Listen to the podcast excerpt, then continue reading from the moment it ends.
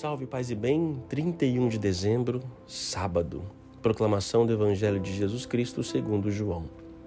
No princípio era a palavra, e a palavra estava com Deus, e a palavra era Deus. No princípio estava ela com Deus. Tudo foi feito por meio por ela, e sem ela nada se fez de tudo que foi feito. Nela estava a vida, e a vida era a luz dos homens. E a luz brilha nas trevas, e as trevas não conseguiram dominá-la surgiu um homem enviado por Deus. Seu nome era João. Ele veio como testemunha para dar testemunho da luz, para que todos chegassem à fé por meio dele. Ele não era a luz, mas veio para dar testemunho da luz, daquele que era a luz de verdade, que vindo ao mundo ilumina todo ser humano. A palavra estava no mundo e o mundo foi feito por meio dela, mas o mundo não quis conhecê-la. Veio para o que era seu e os seus não acolheram mas a todos que a receberam, deu-lhes capacidade de se tornarem filhos de Deus. Isto é, aos que acreditam em seu nome, pois estes não nasceram do sangue, nem da vontade da carne, nem da vontade do varão, mas de Deus mesmo. E a palavra se fez carne e habitou entre nós. E nós contemplamos a sua glória, glória que recebe do Pai como Filho unigênito, cheio de graça e de verdade. Dele, João dá testemunho chamando, clamando: Este é aquele que eu disse: O que vem depois de mim passou à minha frente, porque ele existia antes de mim. De sua plenitude, todos nós recebemos graça por graça, pois por meio de Moisés foi dada a lei, mas a graça e a verdade nos chegaram através de Jesus Cristo.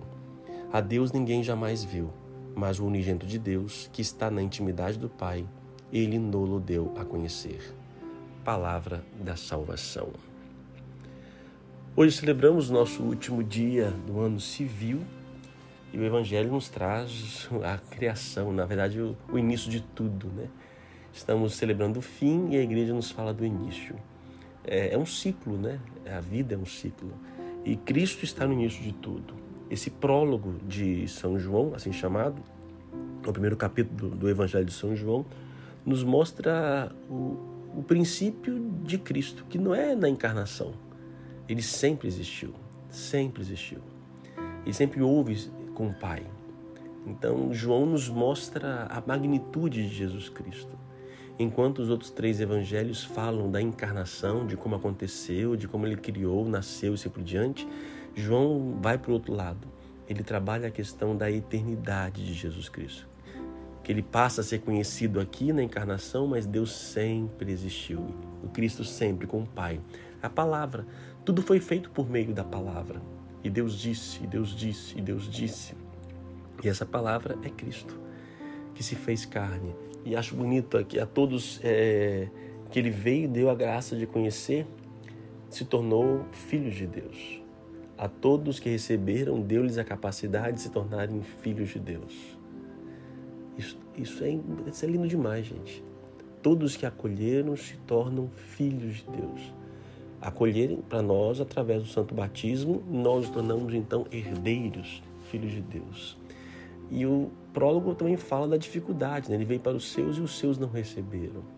Temos um perigo no mundo hoje, cada vez mais conturbado, preocupado, de não acolher a palavra de Deus, de não acolher o Cristo.